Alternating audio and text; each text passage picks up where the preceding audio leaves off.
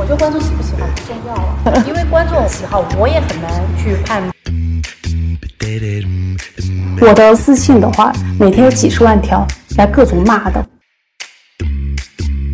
呃，张雨，呃，张呃不是，sorry，张雨，再来一遍啊，张雨张雨集团。哇，杜华老师好像哭了啊！杜华老师，哎呀！Hello，我是 Connie，我是 Soy，我们是佛四。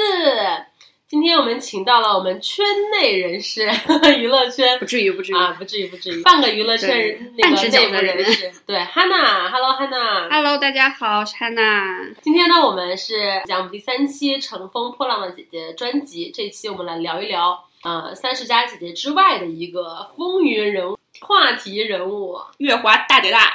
杜华。这节目如果少了杜华，就基本上看点少一半了。杜华也是。呃，属于上节目第一期，马上上热搜，被黑的体无完肤。但是这几期好像那个舆论好像又回来一点了哈，可能是那本说话之道发挥作用了。对，可能被人骂怕了。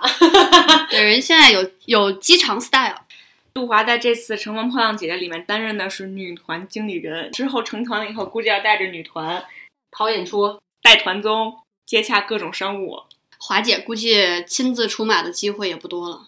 其实也不一定，因为她在那个第一期《浪姐》里面俨然一副那种团都是我亲手打造的，我要给这个团的每一个细节，她都要就是手把手的去抠那个细节的感觉。如果以前的话，相对于是新人啊、练习生啊，他可以有这个底气，包括是公司老板啊，他可以这么说。但是面对这些都已经成名已久的姐姐来说，气场还是弱了点儿，他还是有点心虚。你的意思是？对，至少在我这个就是圈外人来看不怎么关注娱乐圈，我觉得他没有成功树立一个出圈的团的。对他手上的真正自己成功打造出来的，比如说可以像火箭少女幺零幺啊之类的这种。比较受大众熟知的团其实少，Unique 的话是他他自己最初打造起来，但是人红团不红，但都没有出圈的感觉。至少我没有，我没有很。王一博啊，王一博人红团不红，真的。你知道很多人不知道王一博其实是 idol 出来的。我知道他长得就像 idol 的脸啊，但是但知道他哪个团吗？不知道。对，我昨天还在问 Soy 呢，我说我说王一博是哪个团啊？他说 Unique，我说哦我知道，是不是那个韩国的？他说是是是，然后我我又举了几个例子，然后我突然发现我说的是 Shining，Oh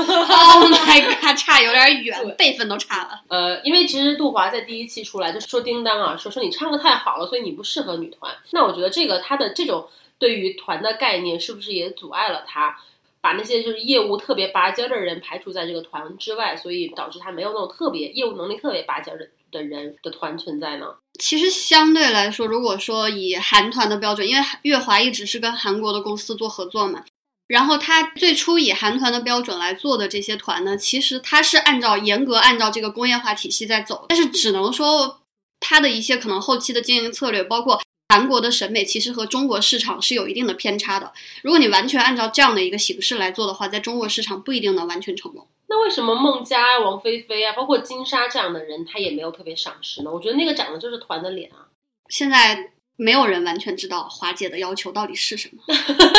怪不得节目组说说是你要是觉得她不好，你就把你的标准说出来，对，是吧？我也不知道他的标准是什么，好像就是。每个人他都觉得不好。其实我觉得是这样，第一集评审的时候有点像在月华里面评审他手底下的人大小月考那种感觉，就是他不说你好，他只挑你的错。哦，然后他是按照你个人来打分，他不是说有一个完整的一个体系，就是大家都在一个完整的标准上说你是九分，你是八分，他是根据每一个人你有突破，那你就值得一个九分。就像叮当他唱歌，小小鸟他确实已经唱了十年了，嗯，就十年前他第一次唱确实是惊艳，但是我觉得杜华他本人可能也是做了一些功课，然后他说不是说嘛，说我听过他之前的。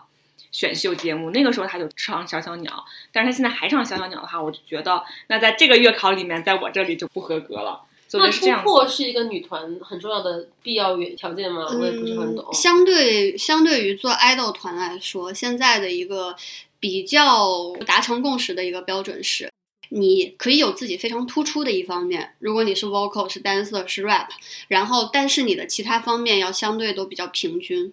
那这个是不是就很像你说，他打造的团都是人红团不红？因为这个人特别突出，他就出圈了，他可能就红了。其他方面就比较平均，对，但是但是他的那些人红红起来，也不是因为他们做团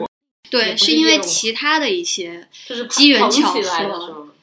对，就是他自己，我觉得可能月华在某些经营策略上的问题。我对月华的印象其实还停留在月华妻子，因为其实去年那挺先进的了。创造营偶练，偶练对对对，偶像练习生其实当时还挺火的，主要是我当时那公司还请了月华西子来当代言，然后我就对朱正廷和范丞丞印象特别深刻。你见到本？人了吗？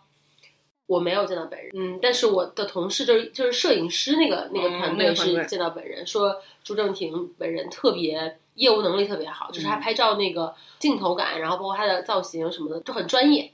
包括他拍摄的前一晚上，他家里好像是外公去世了吧，他是连夜回去去奔了丧，然后第二天又回来，没有耽误一天工作。一方面我觉得好辛苦，好可怜；一方面又觉得他真的很专业。其实月华的整体实力来说，就包括最近的几次比赛，所有的参赛，不管男团女团的人，大家都会相对来说，以下月华出来的人，你包括能看见下面的其他公司的练习生，其实都有一种很羡慕的眼光。首先，业内大公司，加上他们确实是基本上很多都是在韩国受训的，韩国已经形成了一个很标准的这种工业化的体系，从你的整体的呃业务能力。然后加上你的一个做 idol 的一个态度，然后包括礼仪培训，这些都是做的非常到位的。我觉得也是国内的公司去需要去提升和学习的地方。因为我觉得团这个概念就是韩国先发起来的，第一次韩国之前嗯中国日本没有团，啊是日本是吧？对嗯但是韩国已经发扬光大。对韩国已经就是有了自己的一个一套模式。哎，所以你觉得杜华他一手打造了这个男团女团的公司，你觉得他算是中国第一个敢于吃螃蟹的人吗？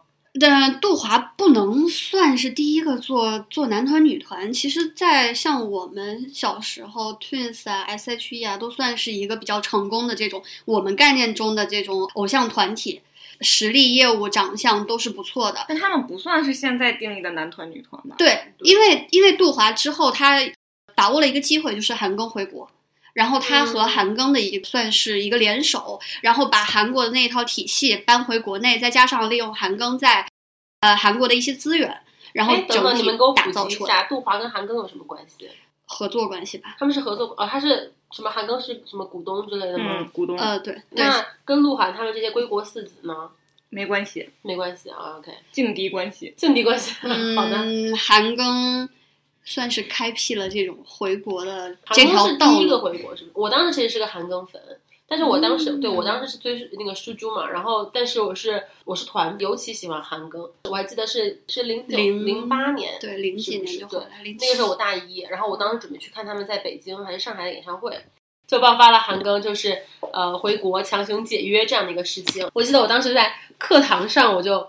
哭了，没有没有没有，我就整个无心听课了，就就觉得怎么会这样，怎么会发生这样的事情？因为我是个团粉嘛，嗯所以其实就就是因为韩庚回国，所以我就脱粉了，因为我觉得我就看透了这些团，就只是利益关系。得好快啊！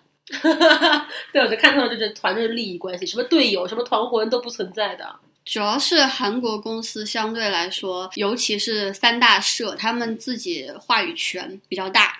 所以他们对于手下的团的成员的压榨吧，基本上饭圈都是人尽皆知的。压榨其实是不是也是一种就是规则感比较强？就是我给你定了这个规则，我把你捧起来，我哪些资源就带来的利益是属于你的，因为这个资源是我的嘛，就是就是给你分那个蛋糕，你就只能分那么一小块儿，而同时你要遵守我的规则，它就是因为它是一个很。呃，规则化、呃，工业化、标准化的这样把这些这些 idol 其实都不是 idol，他们可能就是一个工具人，其实也是物化了这些 idol 的感觉。对，最早的时候，公司会给他们签这些协议，很多人也是觉得说会争相，然后包括韩国，基本上现在有一种全民要进娱乐圈的感觉，然后大家会觉得就是做 idol、做演员是一个很好的职业。是因为他们看到了看到了很多就是光鲜亮丽的那些东西，但是呢，在 idol 圈里面，你如果是越大的公司，其实你的话语权是越低的。公司就不光是说把你当成一个工具人，就是他们的所有的合约里面，基本上相当于一个卖身契。是一个大很大庞大的机器，你可能只是里面一个螺丝钉。对，然后你辛辛辛苦苦工作，甚至有些人可能我从小去，对呃，去那个地方做培训，然后其实有点相当于运动员小时候那种，就是我耗费了自己的身体，甚至一身的伤病出来，然后我还得每天不停的去跑活动、跑演出，嗯，最后最后其实拿到手上的钱很少很少。月华他自己也说嘛，他们如果要培养一个团的话，大概男团是需要四到五年，女团是需要三到四年这样子。然后一个团打造出来要花三四千万，那他前期投入他也要回本儿啊。前期投入这方面是正好我有一个朋友是在韩国一个比较大型圈内人士的权威对出现了，比较大型的公司，他在担任新人开发部的工作嘛，就是在了解完之后，确实是知道。尤其是你韩国公司如果在中国进行这样新人培训的时候，其实比较起来，那些看见选秀节目这个地方有一些比较好的利益，然后再开始疯狂招聘练习生参加节目的那些相比，他们其实这方面确实是投入比较大的，包括给练习生提供食宿呀，这些在韩国都是没有的。韩国练习生就是有一些，如果是地方来的，不是首尔的家庭的话，他可能要就是有一些住地下室啊，然后特别艰苦的条件，就是为了可能自己的一个机遇，然后但是可能训练了五六年之后，也不一定有出道的机会。然后国内这边呢，什么都给了之后，呃，又给他们上课，每天基本上我们上班八小时，他们八小时上课。然后练习室、声乐，那我们还加班呢，他们不加班吗？呃，他们也加，他们是练舞练二十四小时吗？对对对，他们他们也练，基本上就是只要你愿意在练习室待多久，然后他们都是可以在有工作人员在那边等你的。对，然后他们的声乐舞蹈每个月还要进行考评，然后那个所有的老师呢，这些东西和呃工作人员都要给你们进行一个录像，有一个记录，就是整体的这种比较规则化，在培养他们。标准是流水线一样那种。对对对对对，还有一个韩国的竞争特别激烈嘛，你可能一个公司招几十个练习生在那，但是我们一年打造一个团，像之前你说比较人多的，像 Seventeen 那种，然后还有 N 不能 Super Junior 吗？Super Junior 算人差不多吧，就十？十来个，对，十来个 XO 十二个人最早，但你几十个练习生里面，你也得非常拔尖才能上。然后公司的这一年可能出一个团、两两个团，你所有的资源就在这个里面了，那你一辈子就没了。如果你没出来的话，就让我想到了那个韩庚那个，就差点成为队友那个韩叫韩俊英吗？俊英就是之前对对韩庚关系特别好，然后但是他没有出道，所以现在不知道干嘛去了。就有有一种，所以你觉得这个对于呃，因为像因为杜华也说过这样的话嘛，就说说女团要什么整齐划一啊，然后说你太突出你不行，是不是也是一方面他可能是这种呃这个工业化的结果，因为它长期实践嘛得出来的这样的一个结论，还是说？呃，你觉得它就是照搬韩国的那种流程？我不是很懂它这个标准啊，因为也是因为我们刚刚说它的标准其实很迷。第二个是它的标准有很明显的那种工业化流水线的那种痕迹，所以你觉得这样打打造出来的团，跟它就是它实际上推出的团没有出圈儿这个结果关之间关系密切吗？它是不是一个成功的途径，一个一个成功的捷径呢？就是如果是工业化这个流流水线生产的话，如果他按照这样的模式来培养出来的人，肯定不差。但是说嗯你打造出来的，包括你最后选出来成团的这些人，你首先是要根据中国市场的喜好的。比如说，我朋友在韩国公司，他的领导是韩国人，而且他是一个就是有着非常成熟的经验，在在很多 JYP 啊、YG 都待过的人，他自己对他，他像他以前带过像 Two PM、Rain 啊之类的这些比较成功的团，但是呢，他自己非常不能理解的是，中国的对于男女团的一些喜好，韩国的有很大的差别。比如说他，他可以承认，嗯、刘雨欣很好，但是呢，刘雨欣在韩国可能不会像现在在中国这么火。哎，那个从前、哦 FX 之前不是有一个 Amber 是吗？嗯但是 Amber 并不是说是里面人气最高的那种。嗯不是很懂为什么刘雨欣能那么火。对，相对起来，我觉得中国市场目前对于中性风还是有一个比较大的一个接受度对，包括像这一次的青你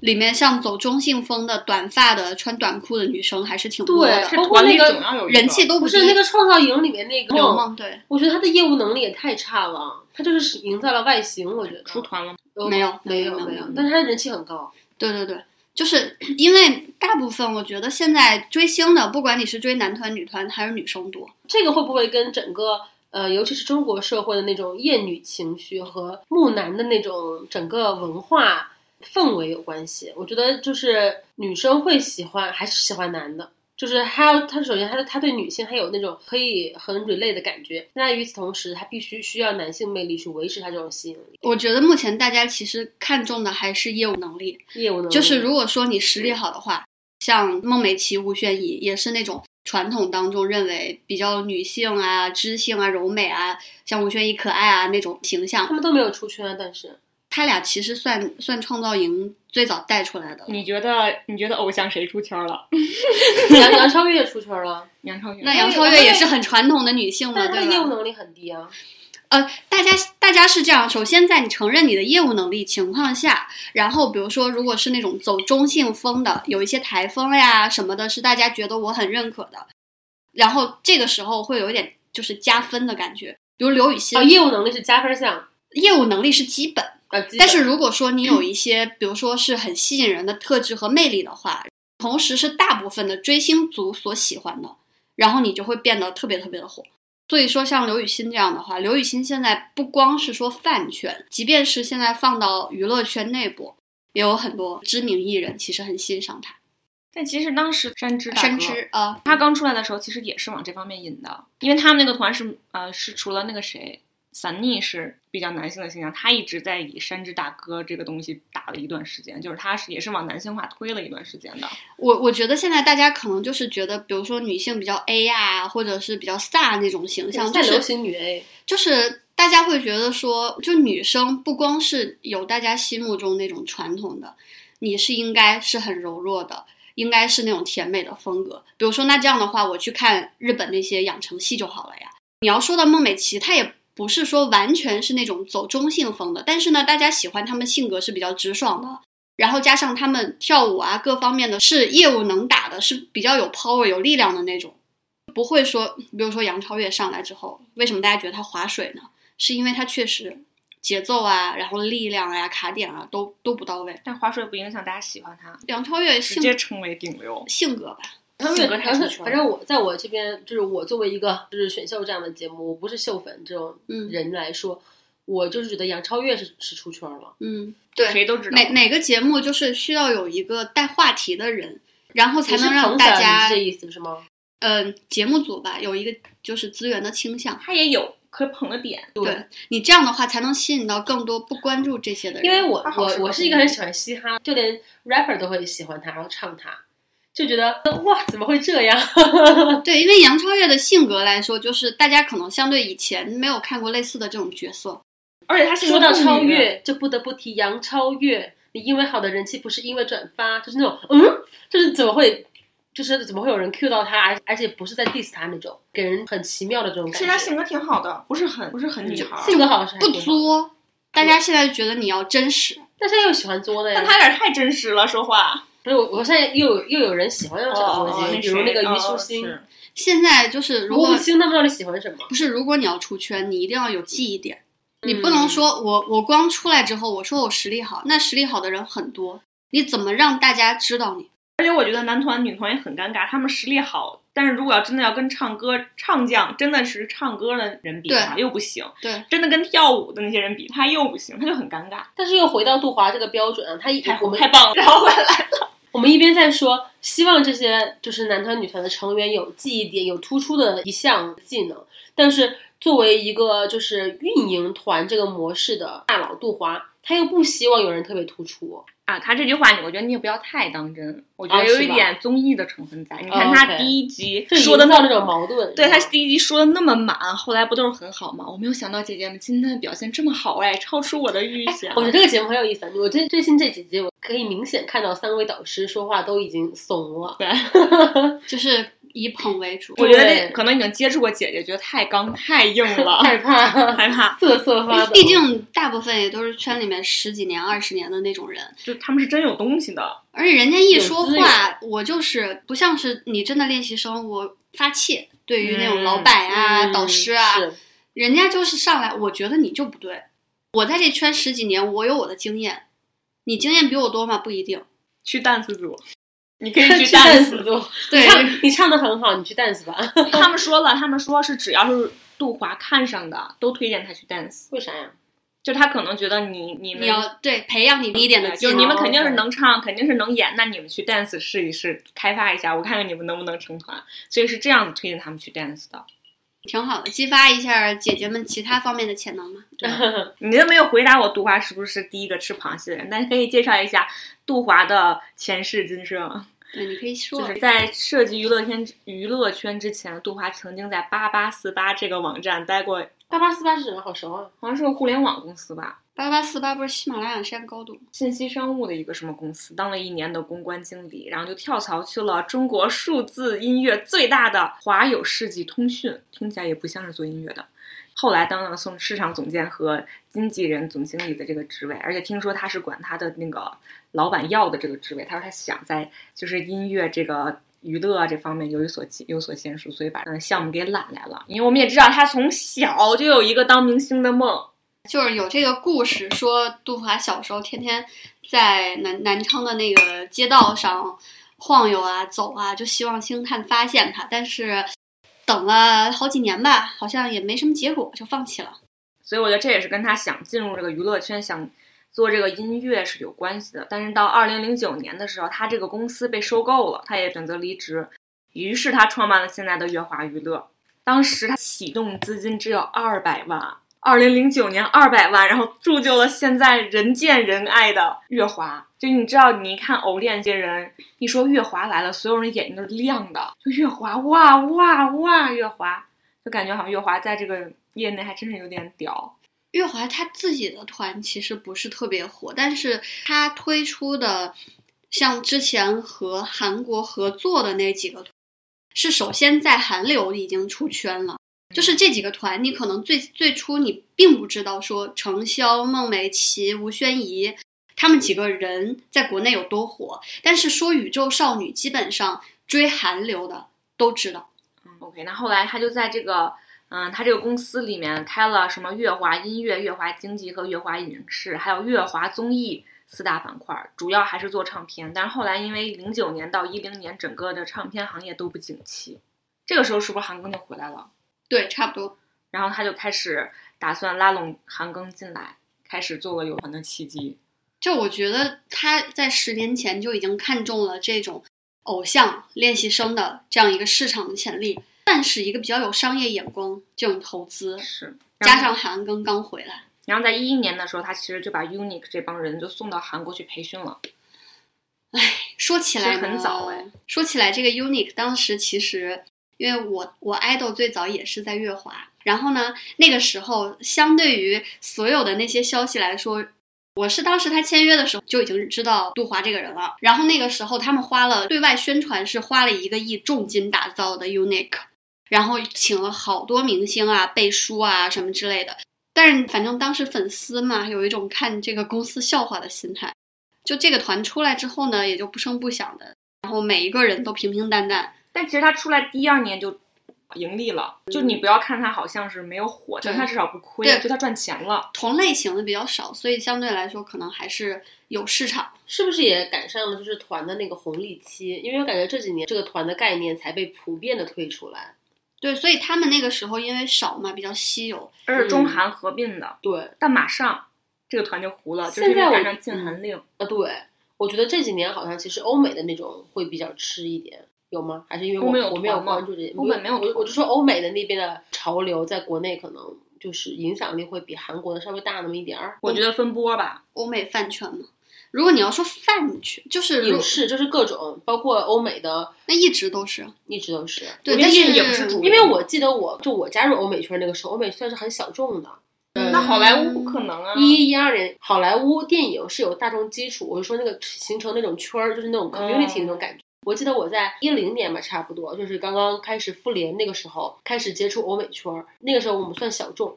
但这几年感觉是个人就知道漫威，是个人就会喜欢什么呃 Taylor Swift，然后水果姐 Justin Bieber 或者那 Gomez 一定会喜欢一个，有点这种感觉。就是我觉得是饭圈文化形成了之后，饭圈文化形成了。对，我是说就是粉丝把这些东西推出去的，而不是靠他那个公司自己主动来中国市场做的一个宣传。也是因为现你看现在德云社都有饭圈。对，就是饭圈文化形成了之后，在这方面来说，日韩的尤其韩流的那个饭圈是非常非常的疯狂。嗯，饭圈文化就进入中国了。对，饭圈，我感觉就这两年也到欧美了。相当等同于私生饭了。呃，没有没有那么夸张，但是他们很厉害这。个说到杜华的商业眼光，其实另一方面来说，嗯，可以从他的一个对于影视方面的一个野心来说，像啊一三年底到一四年，《来自星星的你》那个时候是基本上已经算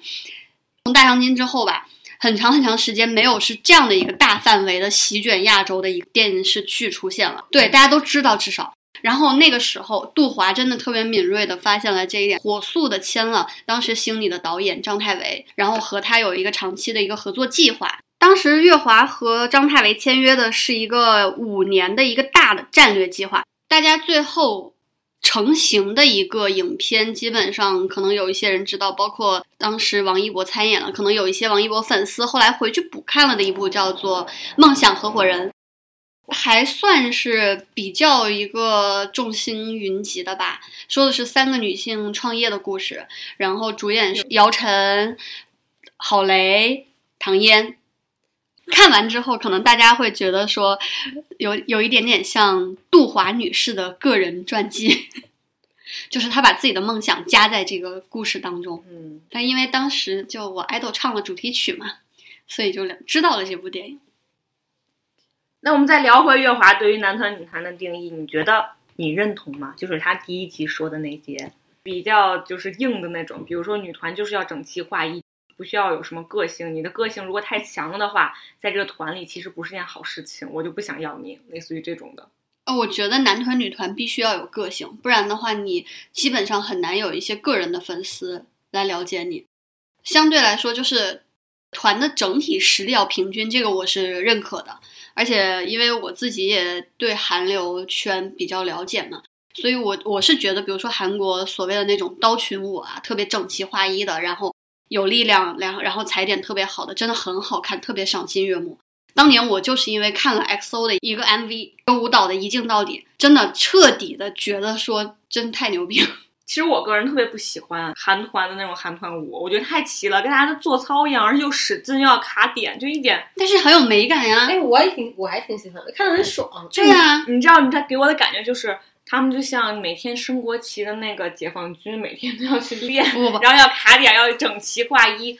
这个和我们传统意义上认为的那种，比如呃阅兵的时候的那些整齐划一，就是你认为特别正式，但是他们那种你又觉得是在玩儿当中，因为有节奏的变化，然后有一些就是现代舞的那种，然后玩的这么整齐 hip hop 那种，对，这个看人吧，我觉得有的对，人家脸好看呀，对吧？但是脸好看这个事情，我们可以先搁置一下。但其实我是觉得，嗯，当时月华说完这些话以后，我当时那期真的很生气，我已经生气到我妈说：“你冷静一点，这些都是假的。”哪句？就是说阿朵呀，说那个叮当，说你太好了，你不能这么好，你这么好不就是把别人衬得不好吗？他觉得，我觉得你不适合成女团，或者女团一定要好看，一定要好身材，一定要跳得好，怎么样，一定要整齐。我觉得你是不是带入你自己了？因为我为什么带入我呢？就是有，就是有一种，就像就像我我妈跟我说，说你不要那么有个性，不要做那些很突出的事情，因为枪打出头鸟。啊、不是我的意思是说，他既然已经来到这儿了，他就是要突破女团嘛，因为他现在选三十加几，然后但他还带着他已有的偏成见。成见来。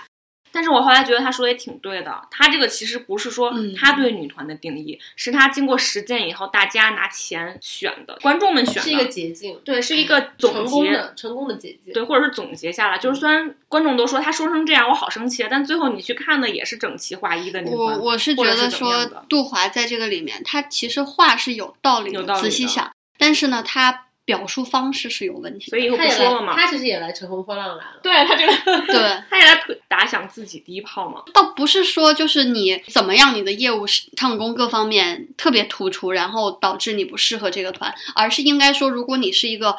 太有个性，然后导致其他人可能会跟不上你，或者说让你再去降你自己的维度去配合大家，又有一点浪费。你们说到这里，让我想起了王菊。王菊其实是最出圈的女性，对，太出圈了，我挺欣赏他的，因为他是。他相当于是至少在我的认知里，他是第一个喊出了“我要重新定义中国女团”这样一句口号的人嘛。我很欣赏，因为他是刚刚讲到说，我其实是欧美圈的，我是比较欣赏欧美那种审美的，嗯就是要野性，那种野性的魅力。那王菊我觉得她就有这种魅力，她是那有那种不服管，然后很任性，有自己的个性。但还要和别人整齐划一的跳舞。对，所以我当时觉得她特别的不和谐，所以我我不喜欢那个团，但我喜欢他这个人。她也没进那团，她没进那团是吗？没有，他我不知道。单飞了。就我觉得她在里面特别的不和谐，因为她显得她是她好像就是就是就很像，就是现在的就是中国电影里面突然出现了一个姜文，嗯，就我就不按你那拍，我就要拍我这个乱七八糟，你能看懂看懂不看懂算了，我就要拍这个什么一步之遥，那你这评价还挺高，一下就就就是 都姜文了？其其实所有的东西，你的概念都是人去后期定义它的。因为人的喜好其实很很难琢磨。对，就是如果说你希望成为一个打破规则、制定规则的那个人，你首先你要把你的标准亮出来，然后通过市场的检验，才能知道你到底有没有被接受。而且人不喜欢别人给你下这种就是那种公式性的东西，因为人其实不喜欢被看透的感觉。对啊，你就像现在所有的，为什么说让给那些练习生投票，是通过你的初舞台，把自己的所有东西，你觉得你能展示的地方，你的个性，你都展示出来之后，大家再根据你们不同的东西，然后我再来选择我 pick，归纳总结，而不是说我有一个标准在这儿，你们过来套。所以是不是很像我们刚我们上次聊的那个张雨绮，就是招人喜欢真的是一个玄学，你捉摸不清你怎么就火了。就是这个东西对于艺人来说很重要，就是观众缘。杨超越就掌握了这一点，对张雨绮就掌握了这一点。对，当艺人的话，你有观众缘，基本上相当于老天赏饭吃。同时，你加上你如果三观正，然后不会有一些太出格的表现的话，基本上你就可以比较稳定的获得一个你自己的流量我知量。道你刚刚说到那个就是三观正什么什么，我突然想到他的这种标准化去限制这些人，是不是就是就你不一定会赢，但是你至少不会会输错，嗯，不会错。这种感觉。因为孟佳还是那个是王菲菲王菲菲，她不是嗯说了吗？她说，嗯、我之前是在那个公司韩团公司，他不让我说话，所以我们一直也不会说，因为我觉得 说了就会错，怕说出什么让公司很难处理，所以我一直都不发言。他说了一个这一点，就嗯说明其实韩国人对于他们也是很压抑的。韩国韩国人对于是 idol，而且尤其是韩韩国网民，其实比起中国的这些观众来说，要严格很多很多。所以他们在那样的环境下，加上 idol 相对来说本身大家会认为你们是娱乐圈比较底层的务工人员，所以对他们要求会更严格。即使你做到一个比较大前辈的那种程度，你可能还是会被骂。比如说前两天李孝利和允儿做了一个直播，当时呢加上一个他们很熟悉的工作人员，三个人在 KTV，然后做直播的时候呢摘了口罩，结果一直疯狂的被网民骂，骂到最后李孝利出来道歉，加上允儿手写道歉信。韩国网民 对于这方面是非常非常的，就是不会一点就手下留情的，不会说你即使是李孝利，我都会对你什么那韩国网暴也很严重啊，特别严重。为什么这么多自杀的呢？而且韩国仇富心理很厉害。资本主义嘛，贫富差距。总结的好，总结的好总结的好。也不好说，但是我觉得，我觉得，我觉得咱们刚刚聊到那点儿可能是真的，就是可能这个行业目前整个来说还是属于红利期，你只要不会错，这个蛋糕你总能分一块儿。那这红利期好久了，从我小时候的 S M 那个什么 We Are 是 韩国吗那个时候他们还没有还还没有到中国，已经对，现在就是你只要不错，你通告什么你总有的这个蛋糕你总能分一点儿。而且当时因为中国没有形成一个偶像的一个圈层，所以大家其实对于 idol 没有一个标准认定。但是自从韩国韩流席开始席卷全世界之后，大家其实已经对韩国定义的那个偶像已经有一个接受度了，所以大家其实会按照那个标准把它当成一个行业的标杆来看。还是说我觉得现在有一点想发展我国大团的这种精神，我们是发展我国大团，但是只是说我们选人的标准，比如说就像刚才说到的，中性美。对，我们会喜欢的人会不一样，但是你最后出来的，你比如说 The Night 最后跳出来的舞，其实还是还是那样的。还是要齐。对，大家还是按照那种。他火了吗？基本上这些节目就是成团即巅峰。啊，对呀、嗯我就不懂这些还成团干什么。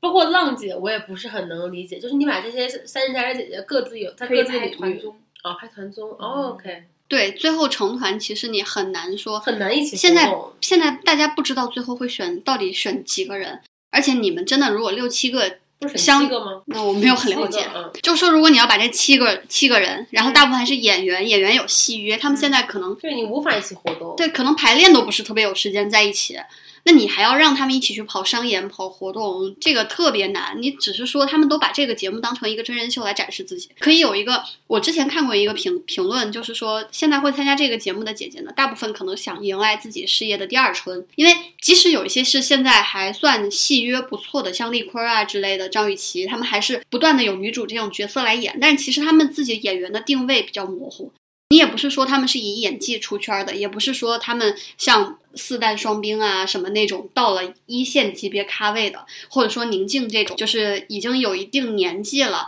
然后呢以综艺为主了最近，所以他们其实都是有相呃不同目的的，但是呢有相同的需求。其实我觉得张雨绮他们真的还好像阿朵呀，像那个周杰伦的师妹呢，她是真的想再翻红一次，获得大众认可，你能感受到他们身上的压力。就张雨绮真的还好。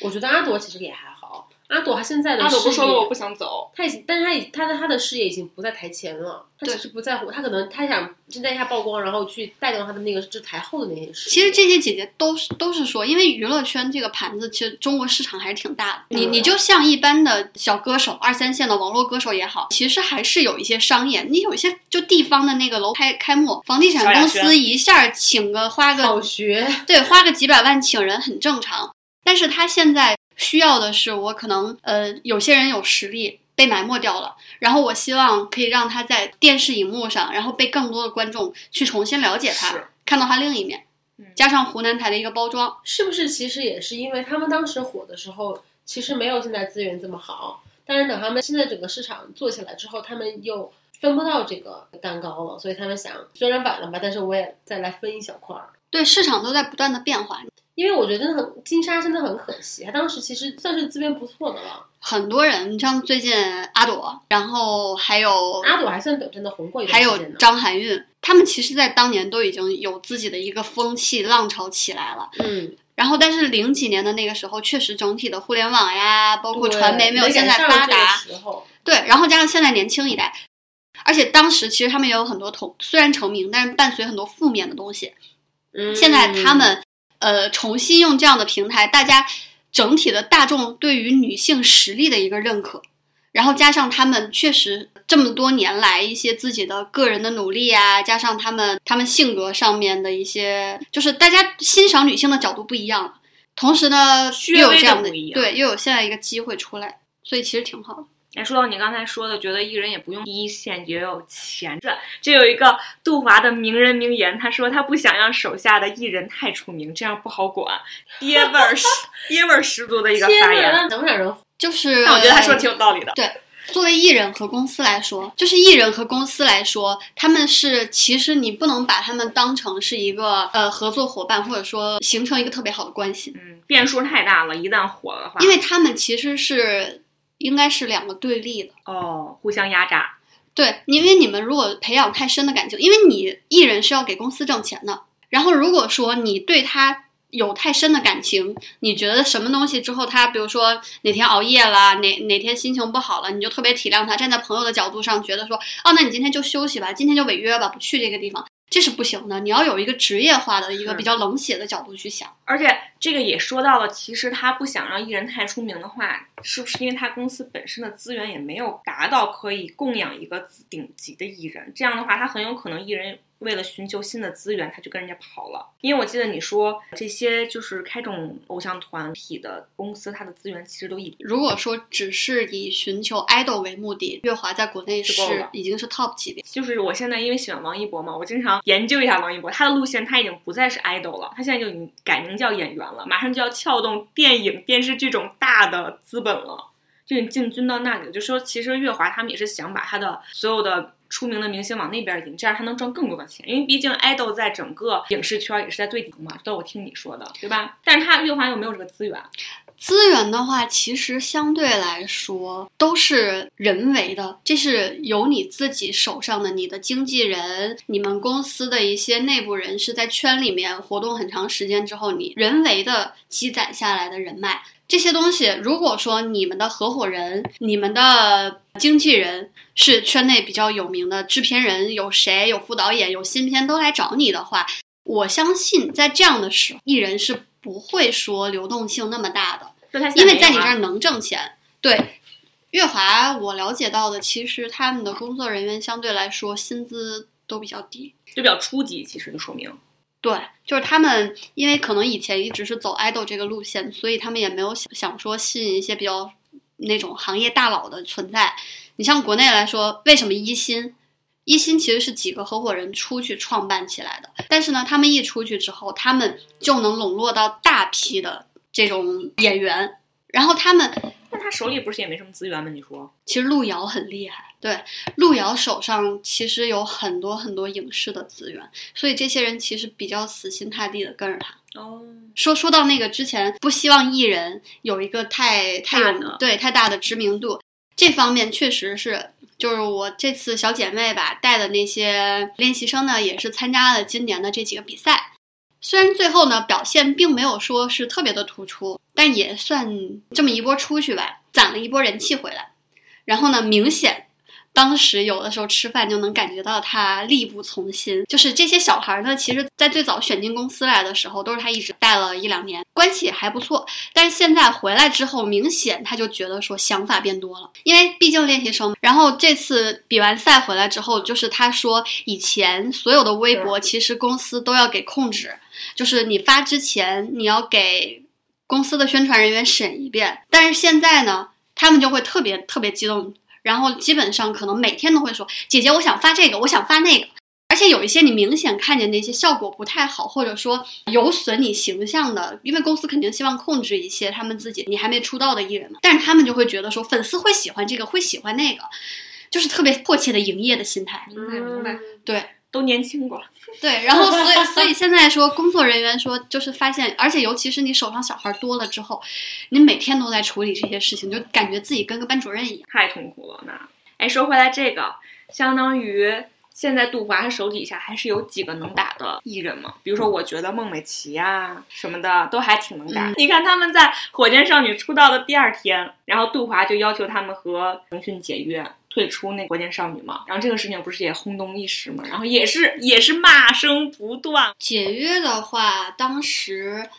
肯定是因为资本没有谈好。嗯，因为我了解到的，你比如说成团之后，爱奇艺和腾讯，腾讯是和挖机机挖嘛合作，腾讯的分成比例是比较狠，所以某一些方面，乐华作为行业比较巨头的公司，它会有自己的需求，他会觉得说，我的人给你干活干一年半，然后我自己的收入。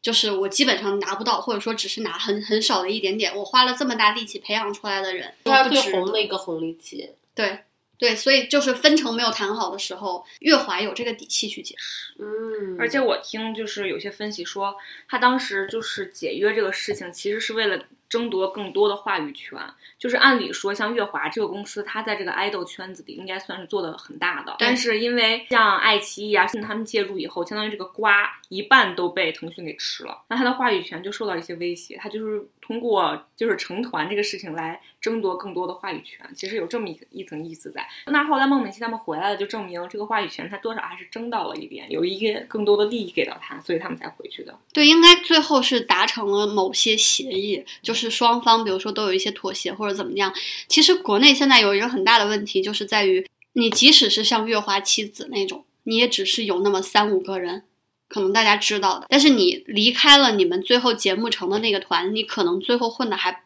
还不如之前。然后如果说你现在有一定的红利期，即使是说可能你商业上没有赚那么多钱，但是你至少曝光各方面你是稳定的。不然你如果自己 solo，其实很多小公司现在为什么疯狂的送人去参加节目，加上那么多选秀的回锅肉，都是因为小公司没有办法、没有能力去独立经营一个团体。即使是有些人做 solo 的话，他根本出不了圈，所以他与其这样的话，你不如让他在那个团里面去露个脸。其实他们，我感觉偶像这件事情之前他们一直都在培养，但是真正出圈也是就是从偶像练习生开始，然后他们才真正一步跃到了所有人的面前，嗯，也就是二零一八年吧。偶练是完全照搬韩国的幺零幺的模式的，然后腾讯买的版权，但是其实做了一些规则上的改变，所以嗯，相对有一些，而且加上同年的偶练，因为先播嘛，腾讯在这些方面还是弱势了一点。但幺零幺已经算是创造营里面最成功的一期了。不但不影响他们月华自己的曝光，他可以两个节目都曝光。就比如说像月华他自己安插的，相当于有导师程潇啊，这程潇他当导师，当导师，然后呢，其他月华妻子就在底下选秀，就是他两边都安插，谁火都可以，导师火也可以，是妻子火也因为。最早的时候，他国内其实，在 idol 里面确实很少有人就是有资格去做他的导导师师。比如说，我是看幺零幺起来的，我特别喜欢韩团的那个幺零幺，就是又要说王一博了，叫 就是他那个他那个 I 哦出的那个，当时真的是完全形成了一新的一个选秀的风格。然后加上 I O I 里面回来的周杰琼，周杰琼其实自己也在韩国就是出道了一年。虽然他在公司里面有一个团，但是那个团确实也就很一般。然后他后来回来之后做导师，当时在公布他和程潇做舞蹈导师的时候，我们很多追韩流的人会觉得说，哦，他们好像也不一定有这个资格凭。什么？对他们自己也不是说很成熟的艺人或者怎么着，但是结果一你看，你再反过来想一想，觉得说好像国内确实，你说唱跳出圈的有几个，阿朵 但是阿朵不是那样的风格。你即使是比如说唱跳出圈的我罗罗志祥啊什么的那 个，哦李玟也可以，李玟都不算，他们比较老派那种。如果你要真的是罗志祥不老吗？罗志祥罗志，祥当导师了，罗志祥比他的对，那我就个说出圈的，李玟跳舞其实不算难，罗志祥就是好歹有个舞亚洲舞王对，有个舞王 title 吧。对，然后他和蔡依林吧，我觉得至少来说，蔡依林认可，嗯对，至少是他们能够说是大众范围内觉得说他们有实力做这个的。我是很想认可，我是很想认可鹿晗的。他们他们其实你看这次创造营三的话，你还是觉得他们确实能力是厉害你说到对对对，你说到这个，其实我也很想为。我也很想为创造营二零二零说句话，因为 二零创造营二零二零不是老被人说火火了导师没火学员嘛？我想我就想说这有什么问题吗？没问题啊。对呀、这王一博不也是当导师火的谢谢你吗，谢谢你救他，就是我觉得没有问题，这只是一个模式而已。我这个选就是大家把是这个两边火。就是大家把这个创造营这种选秀活动，把它看得太严肃了，觉得它就是一个选秀。嗯其实还是放在了以前那个超女那个时代，嗯我就是要选明星。但是现在的像你刚才讲，浪姐她其实不是要选女团，她就是一个真人秀，它就是一个节目而已。杜华也在里面秀，火谁不是火？对对呀、连连幕后的人都出来火，它就自是一个如果你的导师是明星，你肯定你们自己的导师也会希望有自己表现。当年超女也是啊，柯以敏和黑男之前谁知道是谁啊？柯以敏我知道，因为因为我都我都忘几乎要忘他，因为 Johnny J 写了首骂他的，然后、对，但是在他们是不是因为超女让更多的人知道他们？是杨二车那姆，对就是他们因为当导师让自己对啊，我觉得这没有问题，这也没有叫自古了。啊、算吧，对啊，我觉得十十几年，了。我觉得互联导师真的没有问题，嗯，没问题。我想，我也想说，就是王一博在那个《创造一零一》里面，就一下就出圈了。听说他在《创造一零一》之前都没有代言，但是这个一波马上代言就来了。哎，我跟你说，我在看那个之前，我都不知道王一博是谁，嗯，就他当导我也是，师出来，我我当时还想说，我说这谁这人谁呀、怎么当导师了？那么嫩，我还在网上查，对他二十，对，我我还在网上查，我然后说说是韩国一个团，我没记住，现在 unique 团 Unique 然后我优衣库男啥呀，没听说呀，就，但是他就是确实是火了，之后那个资源就很好，现在不还在天天兄弟里面，他一直都在《天天兄弟》里当。哦一直都在，一六年的当，一直都没有出圈，就在旁边那个永远不说话的那位。是不是镜头扫不到他？对没印象，因为不给他，因为他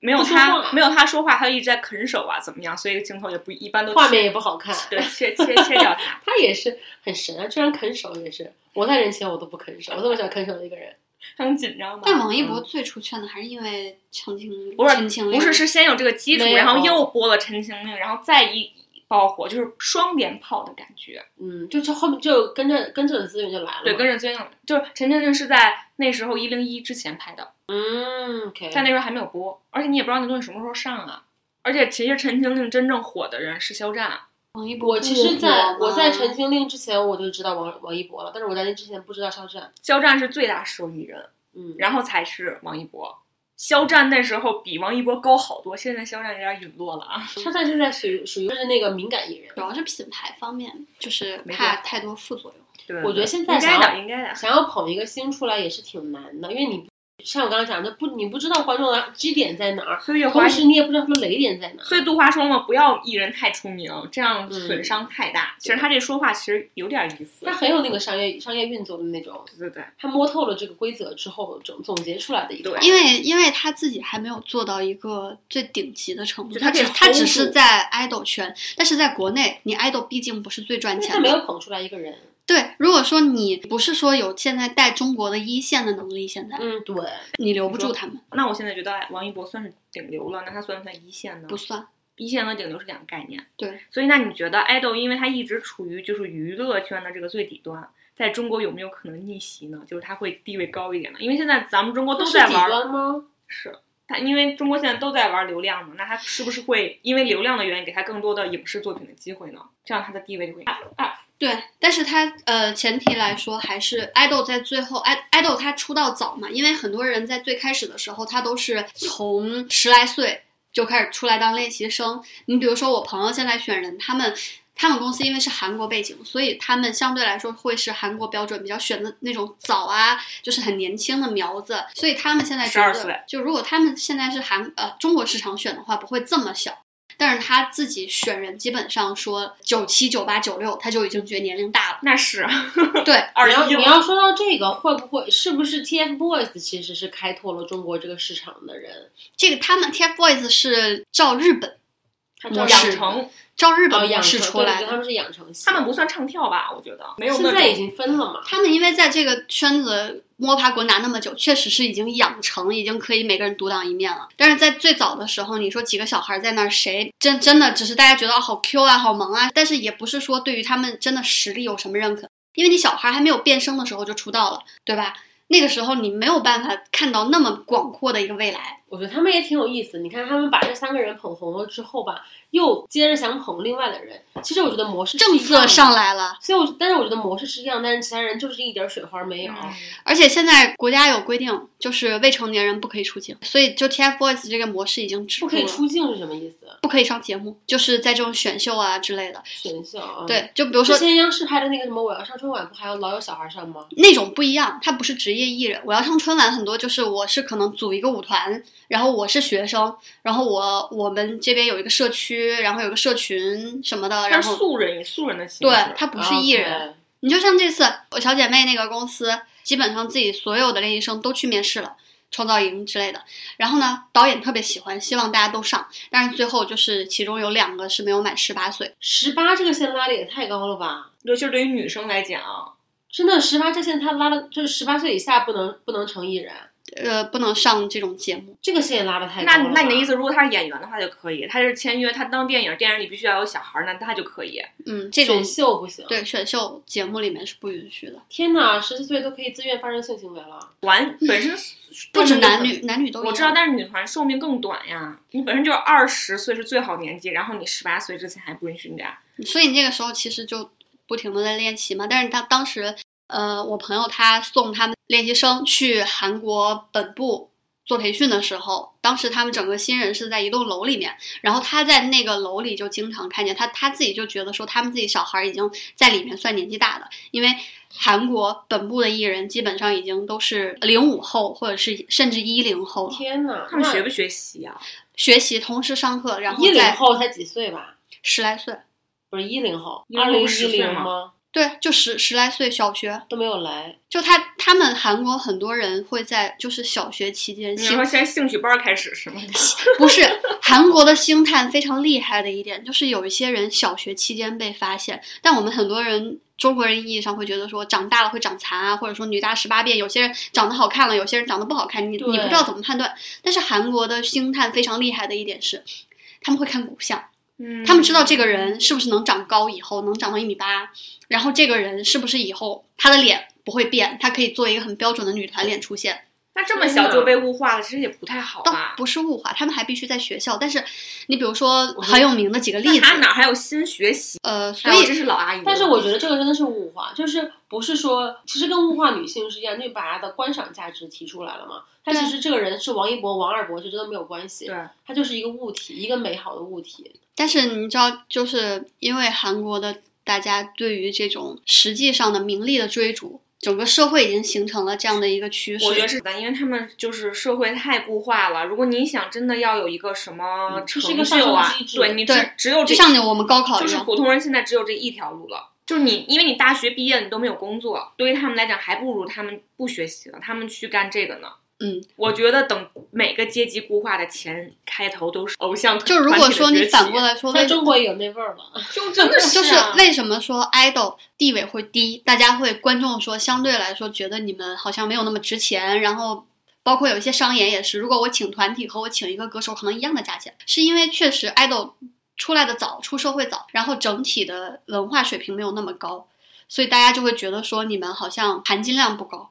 是真的，我因为 我有一个特别有感触，就是连那些 rapper 都看不起 idol，rapper 动不动那英语发音我都听不下去，你知道吗？就是很多 rapper 也是初中毕业，但是他们也看不起那些 idol。对是因为长得好看，他们得不到吧？对，就是他们觉得你们就是被捧出来，跟你们自己没有关系，就觉得没有实力没有没有灵魂，对对没有灵魂，觉得他们没有灵魂，对，就觉得他们是是流水线生产的他们就是一个物体。嗯然后又没有自己的个性什么的。但其实我觉得 idol 需要就是给自己一个证明，就是说大部分，因为你现在市场鱼龙混杂太多一样的东西了，你怎么才能真的做到在 idol 圈里面出圈？其实我挺震撼的，就是那个 BTS 防弹少年团，他们是少有的，比如说欧美主流文化很难接受一个就是不说英语的这样的一个一个艺人吧，就是。因为你你跟我们文化不一样，就就就有时候可能会有一些拉丁语、西语的歌可以火两阵，但是他们会觉得你跟我们都是欧美的体系的那种。但是真的最近几年我没有想到过的，防弹能在欧美现在包括被这些很多知名的艺人就是想要合作，然后加上他们还就是在在美国发展，已经已经算是亚洲艺人的一个比较顶流的地步了。但是我觉得他们是因为策划的比较早。其实我觉得咱们在 Super Junior 那个年代的时候，他们已经在策划去但是去欧美了，但是像做的没有很好。我知道，但是慢慢来嘛。Twenty One 他们那时候也打去欧美了，但是他们在慢慢做。那现在是有给到防弹团这个，终于轮到他们了的那种感觉。啊，你说到这个，我觉得韩国人就很会，就是很会分前分市场。嗯，他们很会分市场，就是为什么我说那些 idol 其实也是被物化，就是他们他们可能他们就是一个工具，可能苏珠我就拿他先去打东南亚的市场，他去做一个铺垫，然后我可能下一个团我才真正的会在东南亚爆。对，他其实是一个他这个模式非常成熟，对，他包括像那个。Lisa 她那个团也是，就是这 Blackpink 个对 Black 呃对他呃是 Blackpink 啊，就是他呀，雷达就是和他们呀。对，哦，对上了，对上了，连上了，就是有点那种，我我以这个人为一个很标一个标签或者一个比较突出的那种 star，就我我学市场的嘛，就是我们会说一个公司的产品是分为 star，然后 cash cow，就是那个现金牛，然后流流不是，他是他是他现 cash cow，牛哦真 cash cow，真的是牛哦。真的是牛，不是因为我是湖北人，就是他的产品会分成这四个象限。我觉得他们就是把这些这些 idol 就分成变成了这些产品。这个 idol 是可能是 cash cow，这个 idol 是他的 star，他就用这个东西去去不同的市场去开拓。我觉得他们就是把这些人变成了产品，嗯，你要说到因为这是商业的模式。对嗯，但是他们尝试了那么多次，现在真的说完全打进去的，我觉得也就只有他们，最多再算一个 Blackpink。但是其他的几个，他们虽然说很，你比如说 S.M，后来专门针对欧美市场，从他几个现在 top 的组合里面抽调的男团成员，做了一个一个男团，叫什么来着？就结果我觉得效果也没有那么好，就是有有一定的影响力。但是不是像他们这种，就是可以打到欧美主流我有一圈，个可以可以上 Billboard 那种。哦，行，我有一个问题，为什么他们一定要推男团呢？因为亚洲男性在，女团也有 Blackpink 还可以啊，但我知道啊，我的意思是说，男团在国外就属于比较没有男性荷就亚洲男性其实属于那种就是那个不是被大家食物链最底端的那种。，那为什么不推女团？我觉得女团更容易被推崇啊。Yellow Fever？就是他们哪个 yellow？防弹那个公司现在因为只有他们自己这个艺人，所以哦他们那个公司不属于大公司，不是那三大里面的。他那个老板比较屌。那个方时赫，但是方时赫吧，对于他的评价呢也分两极。就比如说我小姐妹之前的那个领导，他和那个方时赫做过同事，他们都是 JYP 的。嗯，他说那个方时赫呢，其实以前特别喜欢搞抄袭，搞这些小动作什么的。但但是他后来可能自己出来创办这些东西了之后吧，有了一些，其实防弹最早的那个概念做的也没有很好，就突然之间我自己也不是特别清楚为什么就在欧美圈火了，然后加上他们现在整体的带动了整个的韩流，甚至已经快影响到美国选举的地步了。有吗？就是这次川普在他的造势场的第一场，然后当时是租了一个两三万人的大场，但是当时被韩流圈抵制，因为觉得他就是有那种种族歧视嘛。然后韩流圈的人就发动了在抖音上，就是说我们虽然大家十八岁以前没有投票权，但是我们可以去领那个免费的入场券啊。领了之后，他那个我们不去，哦当时那个入场券已经已经领了几十万人，嗯然后最后但是那个场都没有坐满。还记得川普当时出来的时候沮丧的脸吗？哎，有那种呃 We are the young 那种感觉啊，对我们下一年就是我们了那种感觉。对，虽然你年轻，虽然你没有投票权，虽然你可能不是一个很强的政治势力，梅梅之前不是那个纪录片里面吗？对，她之前想在靠自己影响力的时候，嗯但是我觉得欧美圈现在包括他们自己内部的那个公司方面都没有抓到韩流的那个去煽动粉丝的那个点。这个粉丝的基点真的是韩就是韩流很厉害的那的一点。种号召力嘛，还是因为我们经常说粉圈文化像邪教文化一样，就是，但是它确实是有这个煽动性在对，它是有这个影响力的。怎么做到的呢？其实我也不是，我我可能也没有研究过啊，我我不是很懂。因为像因为肖战嘛，他的粉丝很多，就是就你会觉得说他们很死忠，现在就是你的感觉你脑子有点不清楚了，你知道吗？就是 有点那种人做人的底线都没有那种感觉。不清楚吗？？那小姑娘多清楚啊！你不用，你不用生气。没有，因为他最近有一个那个肖战的粉丝买了一个号，是一个死、嗯癌症死了的那个人，他就把人家的微博都删了。那那不然呢？那他都用了这个号，那他还留着人家之前的信息干嘛？那其实我觉得他不应该买，或者说贩卖那个人就不应该卖。对，这我我觉得最开始是贩卖的人的问题，但是我觉得如果是我，但是我可能年纪比他大一点啊，我一小三十一人，我如果用了一个死人的号，首先我会觉得说我心虚，然后第二，我如果有人提醒我说这个号是有人是是一个死者的，这是他生前最后的信息，我不会去就是不会去去删他的东西，或者说我不会去打死不承认就是这种感觉。为什么现在大家很多时候说起来对饭圈文化，首先觉得是一个比较负面的词，因为很多时候年龄就是他们对他们比较低龄化，就是有这种热情在做这些事情的人呢，相对来说确实是作业比较少，没什么生活压力那种。然后他们在自己的人生观、价值观都没有形成的阶段，然后就去做这些，很容易被其他的东西去呃没有是非观念的去影响他们。也有可能他是国嗯是非观，对有可能就是这样了。是会会以至于为什么现在私生代拍这么严重，是因为是因为大家认很多人会认为说，我喜欢你，我就要拥有你，我也是在物我就要化这个这个这个 idol，对对他们是没有把自己就是追星当成是一个，其实这不是你生活的全部的。很多人去韩国上学是为了追星，根本不去上课，每天守着公司门口。怎么还有这么一部分人啊？为什么我妹妹谁都不认识，天天就知道学习呢？就是追星是有一部分人，但是这样的一部分人，他们很容易，因为我，比如说他们可能上了大学，我到了这个年纪，十八岁之后了，然后我在韩国追星，我有很多就是饭圈的小道消息，包括跟机啊这些能。赚着钱呢对我当站姐，我能赚钱，我能跟爱豆近距离接触就是让他们觉得说我可以用一些哪怕我不一定是合法的手段，我只需要觉得我能到你那一步，我羡慕你，我即使对我的爱豆有伤害，但是我想接触他。就有些为什么去私生，就是韩国因为用密码多嘛，密码锁就直接在靠那个什么紫外线光看人那个密码锁上面的指纹哪个按的多去试。连穷举法都不用啊！对，我有一个跟你们分享一个我当时脱粉儿的那个经历啊，我刚刚说是因为韩庚回国了，但是其实还有一个很重要的原因是零八年奥运会那个时候，韩国不是反华很严重吗？嗯是这样，就是我当时我当时喜欢苏珠的时候，喜欢韩庚他们那个时候，因为我当时是元庚的 CP 粉嘛，世界还是美好的。对，那个时候我就因为年纪也很小，所以我当时我一个堂哥，我妈妈那边的一个亲戚也是一起长大的一个哥哥，在呃韩国仁川读书，嗯仁川就说是韩国第三大城市嘛，给他就每他每次回国见见他的面，我都会给他好多礼物，就是那种。给一部分是给他，一部分是给韩庚的，还有我自己做的那种手工啊，然后也有我买的那种东西，看不出来呀，真的我就这样的人巧，这当年真的也都是 年爱了，真爱了，都是年真爱了。轻过呀，大对。没看出来呀，是刚是刚才节目刚开始说我对韩娱不感兴趣的女人吗？没有，我现在不感兴趣了。就是就我就是那一下断的很是很彻底嘛。是，但是我要跟你们分享为什么会断，是这样，就是我当时是真正狂热到这种地步。我刚才做了好多什么手机挂链，都是我自己一针一针绣的，什么布织布啊，什么十字绣一堆。每一次他回来，我持续了三四年。他每一次回来，我都会给他一堆这种东西，而且我会叮嘱他，我说你能不能在他们的公司门口交到他手上，每次都这样。然后后来可能我哥也是忍不住了。后来有一次也是零零七零八年那时候，就是奥运那个火炬，呃，就是不是很多韩国人就就去打扰那个火炬嗯传递，然后包括烧国旗啊什么什么，闹得比较凶那一年。然后我哥有一天实在忍不住，他跟我说，他说他说你知道吗？他说韩国人其实根本特别看不起中国人。对，我说我说什么意思呀？我哥就跟我讲了很多他的一些他亲身经历啊，比如说他的他的邻居会给他送他一支牙膏，说拿这个漱口啊，你不要去拿水啊，很臭。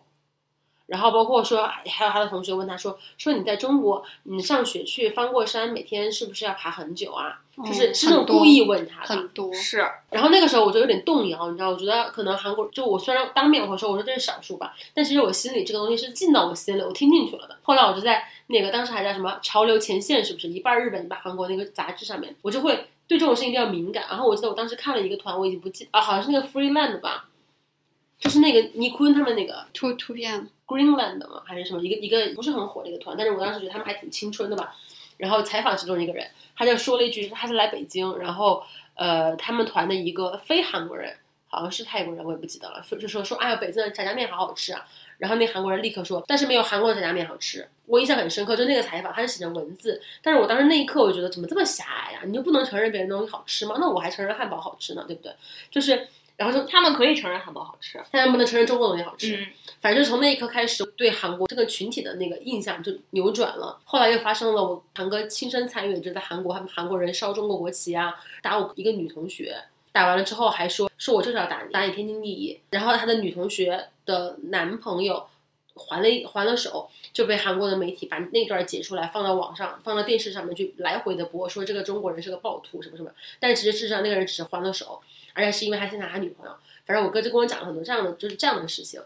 我当时那一下，你知道吗？就是有一种破灭的感觉。但你哥忍了这四年也是挺不容易的。对，而且我哥忍了我很多年，他后来是实在忍无可忍的跟我讲这些事。他说：“他说我，他说我跟你讲这些，他说没有一件是我没不是亲眼看见的。他说现在你还这么喜欢这些韩国人吗？就你知道我那么热爱，然后到最后脱粉，其实它是一个过程。所以当时在我心里，其实是一点一点的积压起来。后来韩庚回国了，一方面我觉得韩庚就是感觉背叛了这个团，一方面我我又很心疼他，因为我觉得韩庚作为一个中国人在韩国，肯定也是经历了这些的。所以就那一下，我觉得，哎，韩国这个这个国家我我戒了。”就是，这是这这个，这是我当时脱粉的就。是我不能理解的是他们心里的那种民族主义的，狭隘，他们比如说就之前，差不太多。但是他们喜欢管一些跟他们没有关系的事情。中国本身，我之前中国相对还好一点嘛，就有一些在韩国那个出团的，因为韩韩团在东南亚很火嘛。然后之前是和菲律宾还是哪，就是那段时间发那个什么中国一点都不能少那那个图，嗯然后他们几个像宋茜他们就去 ins 发了。但是这个东西吧，我觉得至少你是中国的艺人，而且有中国舆论的需求立场是在这个地方，对你有中国舆论的需求，大家会觉得就是你现在在中国发展，然后中国网民会很喜欢是这样的，嗯我觉得无可厚非，而且你是一个中国人。然后呢，如果你是呃你是那个，比如说菲律宾自己的粉丝，因为争端是两个国家之间，他们来抵制你或者怎么着，我觉得说得过去。但是韩国这个时候插什么嘴呢？在南海的问题跟你有什么关系啊？在发啥呢？韩国人就在下面说中国人怎么这么那个什么，你们去抢别人的地方什么什么的，那我们抢你的了吗？那我觉得这个也不是他们骂的很凶，但骂骂了他们几个回国的我觉。得哦，OK 我觉得韩国网友一直都很凶，不管是骂自己国家的人，还是骂 外外国人。我当时特别不能理解的就是，既然你们有这么强烈的一个民族自豪感、民族主义，但是为什么你们就是整个对美国就是整天喊爹喊妈的感觉呢？我觉得他们是是就是他们其实也不是民族自豪，他们是慕强。就跟我们其实就像我像们也有点像对对对，我觉得人都会有点，但是我觉得这个的基础是你不能颠倒是非黑白。就好像我当时那么喜欢韩国，但是如果他做错了事情，我就会觉得对他是错的。对谁是谁非，他们看他们现在点完全是反的。他们现在看这些东西的时候，他们的那个是是也是被从小教育出来的。嗯嗯嗯然后因为南北韩，然后那个北韩现在是有核武器，所以他们需要美军来保护。然后他们觉得萨德是很好的什么什么东西，加上包括前段时间美军在釜山直接打警察，然后放鞭炮对着人家那个公寓。他们是受军法保护的，韩国的那嗯警察是不能对他们做什么的。但是我觉得这个时候韩国人为什么不出来说呢？你们的人被人欺负了，他们在你这个地方为非作歹，还天天强奸，这这个事情证实了吗？有 没有啦，我是美军在那。边干过很多事情。OK，我是我，因为我之前听了一个另外一个 podcast 啊，叫呃，反正就是讲美国对于日韩的那个影响，它其实是很多代积累起来的，它是潜移默化的，它其实是二战它就是一种意识输出，跟我们现在很多中国它是美分党啊，就是很多人可能可能很多人觉得我也是美分美分党吧，就是那种它是潜移默化的影响你的思维，你的整个世界观，你你是跟它同化了。所谓的普世价值观，就我我现在也分分不太清，所以说那么多人以后不去留学了，国家得省多少心呢？就是 他他没有这个没有这个意识基础了，其实也是有关系吧。我就是觉得说，现在的粉圈很可怕的是，他没有像我我就像我当时说，我说我说我那么喜欢你，但你错了就是错了。对，但现在的粉现在的粉圈还没有这个仪式，就是那种我那么喜欢你，你错了也是对的。我相信韩国如果错了，他们也可以。那，对呀，就是对现在的粉圈就就让人觉得说，反正就让人觉得很可怕，就基本基本的事实都没有摆正这这两年还好一点吧？这两年禁韩吗，这两年好一点，这两年嗯禁韩了，大家其实相对来说，即使之前国内的了，最火的韩团，大家也都就快淡忘了。不管是什么在禁韩之前，应该是 XO 了。XO OK，，对，即使现在 BTS 在全世界你说是 XO 很火，然后，然后汉娜要分享自己的经历了，就跟 XO 有关，你们现在不就是在分享这个吗？是哦，我以为我们到这儿了。是到这儿了，是到这儿了。终于他讲 XO，我要上没有，因为说到 XO 嘛，然后就让我想到了，就是比如说归国四子，三个人是脱团了，一个人没有脱嘛，就是会韩粉就是喜欢 XO 那个人也是，这也会讽刺他们，也没有觉得他们归国是一个很好的跑三，对跑三，对对对。但是那是团粉吧？我感觉整个整个的也舆论都是不光是团粉吧，就是很多喜欢，比如说韩国成员的对，哦，一些人就会觉得怎么说呢？XO 当时确实因为也是要 SM 推出来的主打中国市场的一个团，因为他们有一个 K 队、M 队嘛，M 队就是 Mandarin，然后是专门为中国市场，就是每一个歌会靠吗？对，但是但 Super Junior 他们还是那个时候，你比如说只有韩庚一个中国人啊，然后也不是说专门针对中国市场，然后他可能是后来分的，但是这个团呢，XO 是出道的时候就已经分好了 K 和 M，它也是形成一个模式了，拿那个苏珠来试了水，然后发现可以。因为中国市场确实是很大，而且 SM 相对来说算比较中尊重中国市场，嗯每一次就是包括那个在台湾啊，在什么的选秀上面，他们都会直接会说，呃，这个是中国台湾，政治比较正确。嗯，他们相对来说呢，可能中国市场对他们的包容度也会强一点。然后他们当时招就是这个团已经算是中国人比例比较高的。说实话，他们实力啊各方面出来还是比较能打的。出的那些歌啊，这种音源啊，加上舞蹈，还是花了很大的力气去投入去培养他们的。最早不算 XO 的团粉，我得大概是他们是一二年出道的，我可能得一三一四年，然后才慢慢的发现我。声明一下啊，我是朴灿烈的粉丝，我看脸，然后，然后喜欢鹿晗，喜欢鹿晗，难道就不看脸了吗？我刚刚其实也被冒犯到。我喜欢的是那种，而且呃，你会发现其实中国和韩国的审美各方面是有一些差异的。像灿烈在中国的人气非常高，但是他在韩国成员的排名里面，在韩国本土人气就不算前几位的那种。哦，是吗？他那个长相韩国人不喜欢是吗？多韩啊！呃，对呀、不是说韩国人不喜欢，是就就是说可能这一代年轻人相对来说比较吃的是秀敏啊什么那些，秀敏嗯比较可爱一点的，然后那个边伯贤看来经济那唱唱歌好的阶段了。是敏熙吗？啊，对，金敏熙，对，他在还有那个 Chen，其实就是结婚前对那个人气也是不错的。其实我觉得，我我我我把它拔高 拔大一点啊，嗯我在想说，是不是虽然整体来说就是中日韩三国还是一个男尊女卑的这种意识形态吧，但是其实这个意识形态也是在改变的。比如说我们现在像我们刚刚聊到的，可能更喜欢女 A。然后像男的，我们可能更喜欢那种软的，会不会？它其实也是，这也是一个整整个审美的一种演变。对，而且因为你你想啊，我觉得中国社会如果说翻身啊，就是嗯做改变，可能会比日韩会更大，就是因为。嗯，毕竟是一个，就是大家可能对于那种呃既定的东西，不是说有有一个完全的认可，就是要推翻会很容易，而且包括从底层直接翻的那种。哦，你这个解释很有意思哎，所以大家都造神在推翻，造神在推翻，是因为这个原因吗？就中国人的那个，我觉得接受度会很强，而且可能一代人、两代人就改变了，就不会说你看日韩的那种男尊女卑的文化会更强烈。然后他们可能包括家庭生孩子生的多的话，会更需要女性在家里的一些作用。但是中国人现在，尤其是从一线城市往下的一个女性的一个不断的一个呼声，然后加上女性独立啊，这种会比日韩的效果要更大，声音会更响。以上观点仅代表汉娜的个人观点，我跟佛寺无关。同意吗？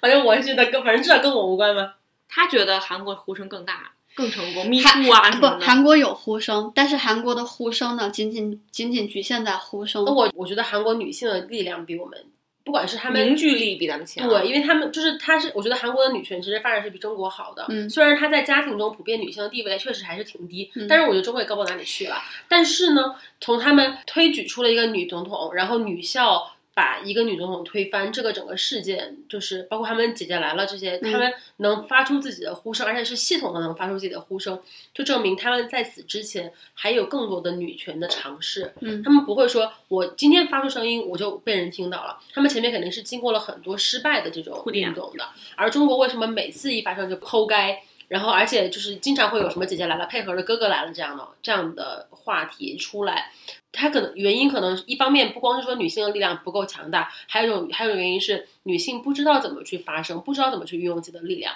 那这个其实是跟女性去就是嗯她的社会运动的那个经验很少是有关系的。嗯，啊，对，但是我觉得中国的整体的觉醒的范围比他们要大。那是中国人口基数大。那还有一嗯个是，确实是他们现在，你比如说从家庭出发吧，因为日韩现在的整体的社会环境是这样的，所以他们需要、需要女性去承担的家庭的角色会比我们要重。我们可能家庭、嗯家庭里面如果只有一个孩子，对对女性的需求没有那么大。嗯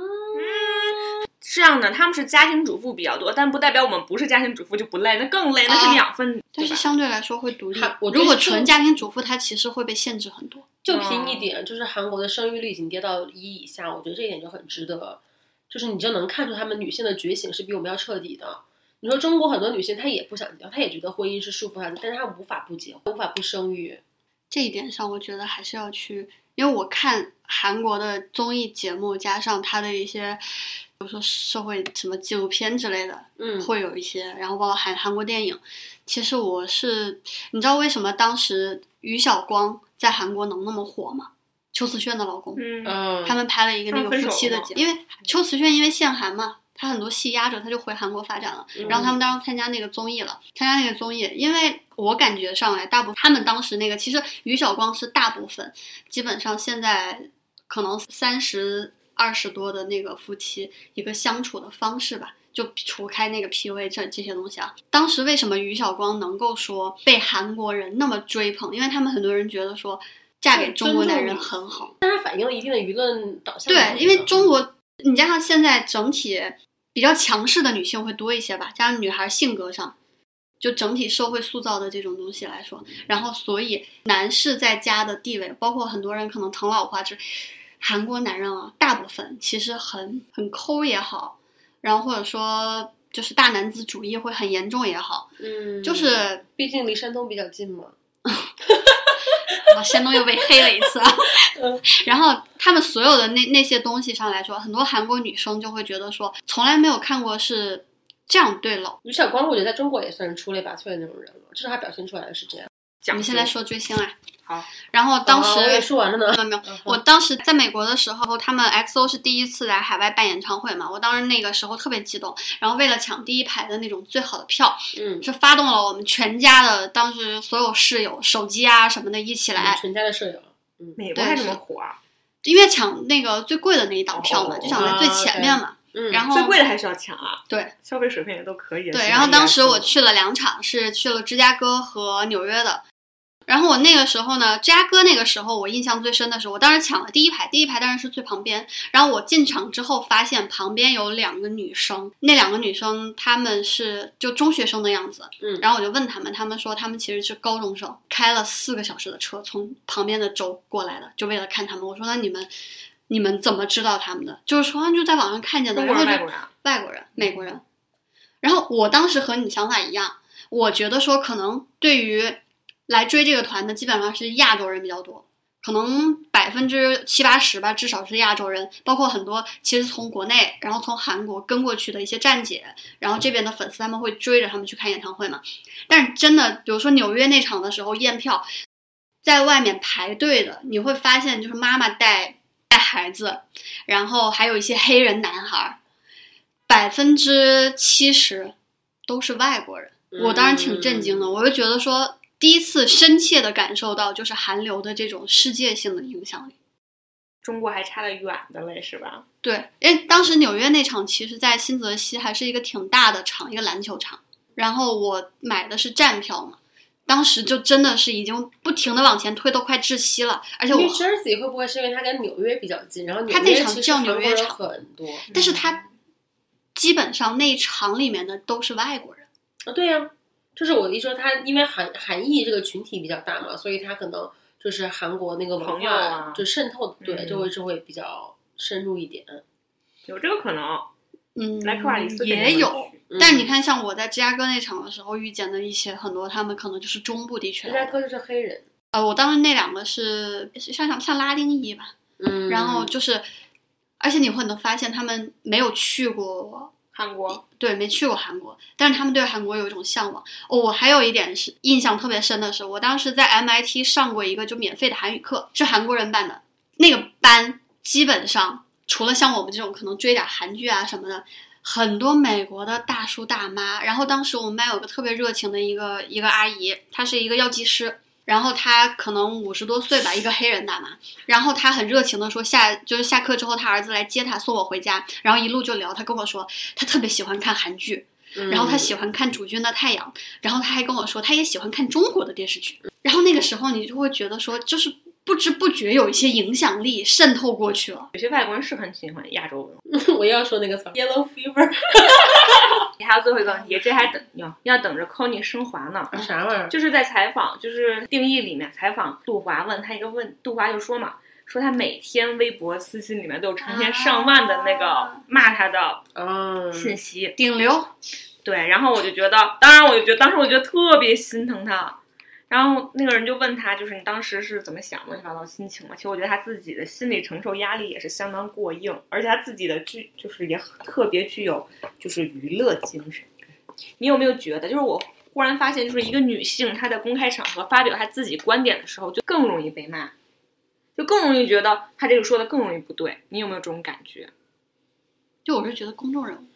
嗯，我觉得有这种感觉，因为就是感觉女性更容易出错，因为嗯大家在攻击你的时候，他会更相对于男性来讲，你是一个更弱势的人，他攻击你可能就是那个他底气更足一点。嗯，我觉得有点这种就是潜在的心理意识作祟吧。再一个是我觉得，嗯，很多人攻击他可能也是因为，如果是一个男性去攻击女性，首先我们会觉得男性评价女性他的话语权要比女性要足。再一个，他可能会觉得说男性攻击女性，我已经习惯了。就是我至少我当时看到杜华去说那去说那些姐姐姐姐们的时候啊，就是特别是说啊说那个叮当的时候，我第一反应是，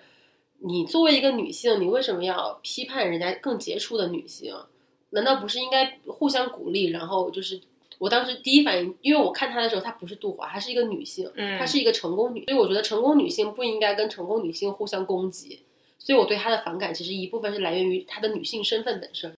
所以你刚刚说的女性说到绝对、绝对、绝对性的话语的时候，更容易受到攻击。我觉得也有一部分原因是这样，就是因为我们说看到一个男性，至少我吧，很少会把他带入一个男性身份去看他。我觉得他就是作为一个人说了这么一个话。嗯，但是当他是一个女性的时候，她的女性身份在我眼里是更突出的，所以我就会就是跟就是看他看他说这话的时候，她的的含义就更复杂吧，可能更容易戳到别人心里的那种敏感的地带，尤其是他又说了一个这么不符合本身就不认同他不符合这个常识，同时也是我们很多人经历过的这种不符合常识，但是我们经历过了这种非议。像因为一一开始我就说了，我说有一种好像我妈跟我说你不要这么有个性，因为枪打出头鸟这种感觉，我就会有一种就是我因为我妈经常就跟我说说说你，因为我一直是我从高中开始成绩还不错吧，反正就是我这个人的性格你也知道比较招摇，我就会我不知道，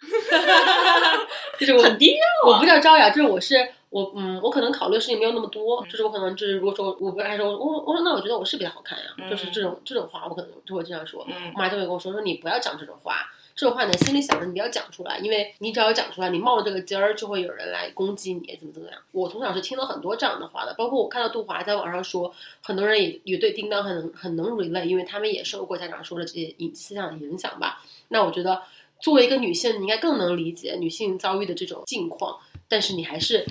从一个受虐者的身份，一下又转换成一个施虐者的身份，把同样的那种成见加诸在了另一个女性上。就是媳妇熬成婆。对对对对，有这种感觉，就让人觉得嗯尤其的不可忍忍受吧。但是怎么说？但是但是其实我也在反思，这是不是不好？我为什么看男性我能把他就是能跳脱出他的男性身份本身，但是看女性我就不行呢？其实这也是，其实这也是我最近在思考的一个问题，就是我觉得我把我好，我可能把所有的问题都两性化了。哎，那你有没有觉得，如果比如说之前掌握这种娱乐啊圈的这些大佬都是男人，那现在嗯，现在不也是吗？是啊，就是现在到之前基本上都是男的。那现在随着像月华、杜华呀，像杨天真这样子，慢慢的女性领导的崛起，那他们会不会女性在这个娱乐圈的力量会更实在一点呢？会不会有这么一天呢？一个非常美好的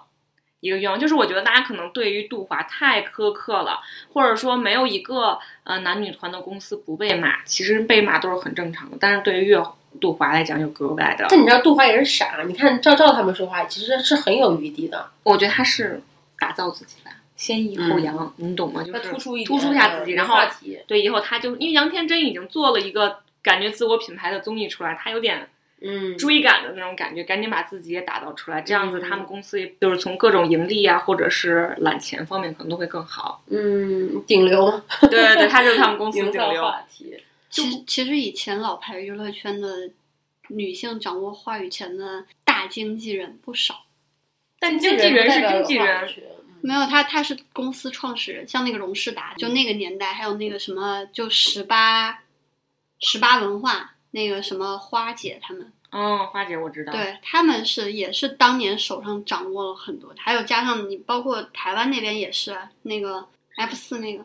柴嗯，柴智屏对就是自呃有自古，又自古自古，自没有 就是互联网互联网开始之前就叫古。但那个时候确实中国娱乐圈刚刚起步嘛，两千年左右那个时候，然后包括像电影开始有一些商业大片了，就我觉得中国娱乐圈在开始创立之初，就大被大家广泛认可之后的那种年代，女性参与的角色其实不少。但以前来说呢，大家可能相对来说了解的多的，可能更倾向于听的那些鸡汤的故事，也是那种男人比较成功的故事吧。嗯，嗯，你可能如果不是干这行的，你对于像那那些什么李少红啊这些，你就不会了解太多。其实我觉得那这样说的话，像他们这种女性，嗯，什么企业家嘛，这种搞文娱的，他们更应该站出来，打造一下自己。像咱们想属于老一派了吧？你就那他不是养董子健他妈妈那个？我知道是他们，就现在像杜华这种，其实也是挺好的一个尝试。但是他站出来之后还是在评价女性，他是站在男性的角度评价女性。那他下次成男团的时候，他也去吧。然后，其实我觉得啊他本人之来到这个节目，就已经是对这个十三家姐姐成团的一个认可，要不然他不可能来。他有那么多时间干别的更赚钱的事儿，他为什么要在这儿呢？对他可以去上股票分析课呀，就 所以我觉得上市看看我们那个哈。对吧？月华要 IPO 的，那总而言之吧，我觉得因为浪姐这个节目出来啊，也是呃很多人会觉得说概念很好，但是嗯做出来那些细节其实无处不透着那种对还是对女性的那种压迫吧。但是我觉得，我个人是觉得说有这么个节目出来，大家去引起这个话题本身，其实就是一种进步。对，因为我因为我这样说，就是我我宁愿我喜欢别人跟我吵架，如果甚至都没有人跟你辩论，是不是代表着你根本没有意识到这个问题值得辩论？是不是意根本就没有意识到这个意识其实你的你的意见其实有人有不同意见？所以我觉得这个节目虽然也也是很刻板吧，但是我觉得这个改变这个刻板印象，包括说呃改变女性的这种在审美中的地位吧，我觉得也不是一朝一夕可以完，成。慢慢来。那我们今天呃就聊到这里，感谢我们的呃半圈内人士 Hanna 加入我们的激情开麦。感谢大家收听今天的佛寺，喜欢的朋友可以转赞评三连。每周四下午四点四十四分，我们都会更新最新一期的影评节目。大家可以在荔枝 Podcast 或者小宇宙 APP 上搜索“佛寺”，收听我们之前的节目。也欢迎大家订阅我们的频道，通过搜索“佛寺”找到并关注我们的微博。我是 so e 我是 Connie，我们下周四见，拜。拜。渴望一个笑容，期待一阵春风，你就刚刚好经过突然眼神交错目光只热闪烁狂乱越难掌握我像是着了魔你欣然承受别奢望。闪躲怕是谁的背影叫人难受。